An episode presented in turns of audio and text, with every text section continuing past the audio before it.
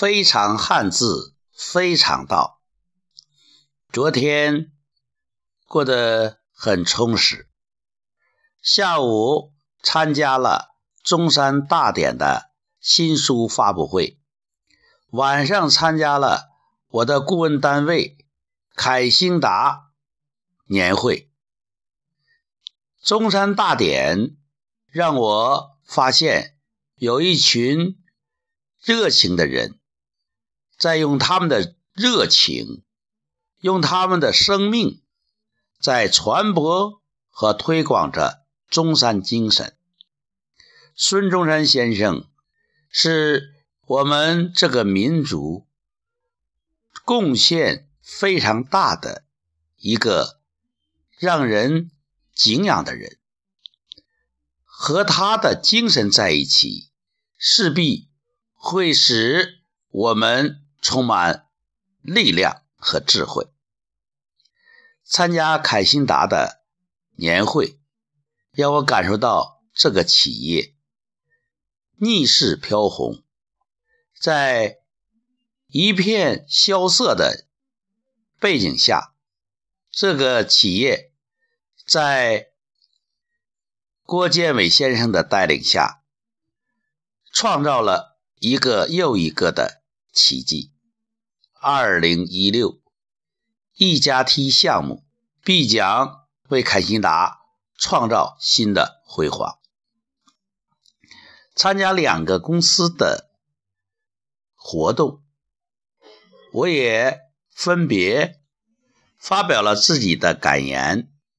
在第一场，因为已经接近尾声。有些审美疲劳了，所以说我尽量的简讲的简短。在第二场呢，因为是为我作为优秀讲师发奖，我也讲的比较简短。但是第二场呢，讲的有感觉，第一场呢，感觉不强烈。由此我想到一个事情。我们讲话，特别是即兴讲演，一定要抓住的那个兴头，那个兴致。你从哪儿开始讲？你从哪儿找到你的感觉？这很重要。这种感觉就像我们中药老中医开的药方中，有一味可以说非常重要，又好像。没有什么实际意义的东西，这就叫药引子。有些大病、疑难杂症，亲属们访医问药，终于找到了一个妙手回春的老中医、老郎中。老郎中在写完药方之后，又添了一个药引子，比如啊，六月底。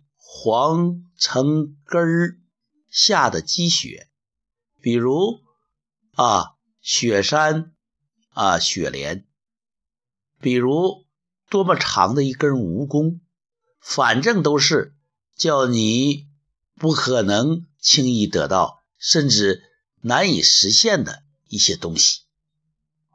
我经常纳闷为什么要整药引子呢？药引子它真的有疗效吗？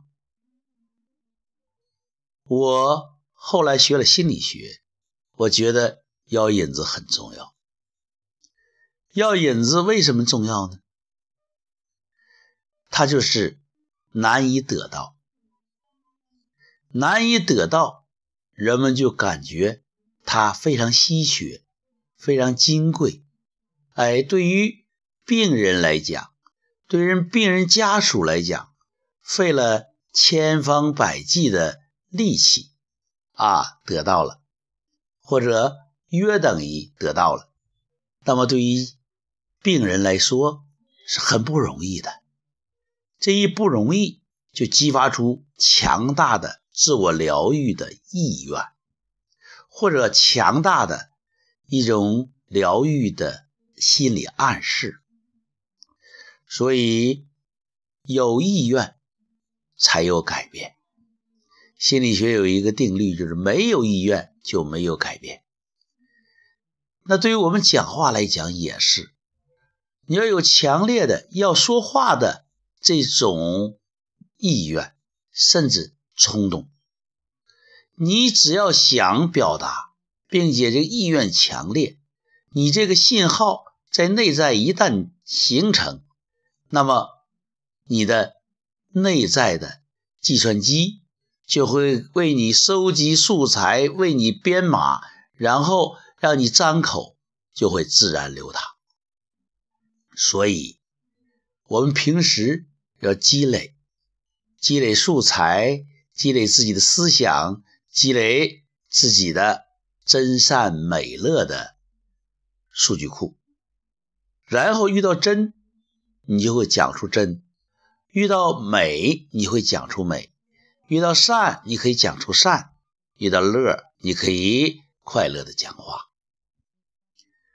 所以，我们呢要关注日常的积累，并且要关注现场中的药引子，使你的有合适的话题，有准确的话头，可以引发和现场有紧密的、生动的连接。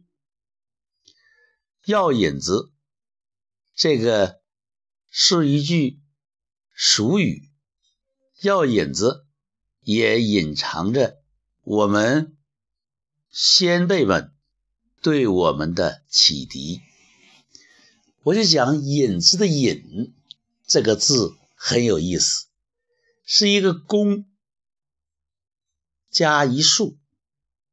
那么，如果把这个竖比作一个箭的话，那就是一副弓箭，有弓有箭，引而不发啊，或者是张弓引箭，就是那种蓄势待发，引指引。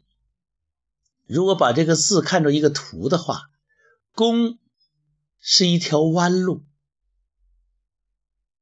啊，那一竖是一条直路。就告诉我们，如果给别人指路的时候，不要先一下子就告诉他一条捷径，你让他自己走个工字路，啊，也就是弯路，然后他才能够走一条直路。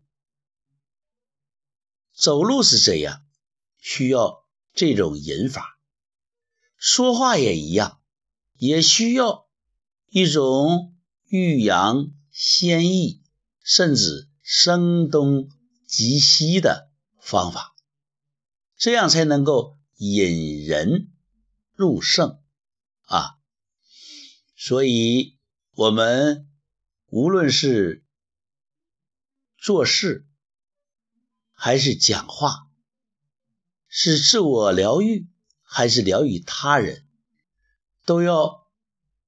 注重一个“引”字，“引”字有曲有直，“引”字告诉我们，有的时候弯路就是直路，有的时候直路也可能是弯路。如果你打开一张地图，你只想走直路的话，那么。你到现实生活中，可能两点最近的距离中间有座高山，有座大河。要走路，不能仅仅的在地图上走直线，而且还要学会在生活中趋利避害、逢凶化吉，走个。引字的工字，走个引字中的直路，你说呢，朋友们？要引字，关键在于这个引字，非常汉字，非常道，当下思想自然流淌，原汁原味如是说。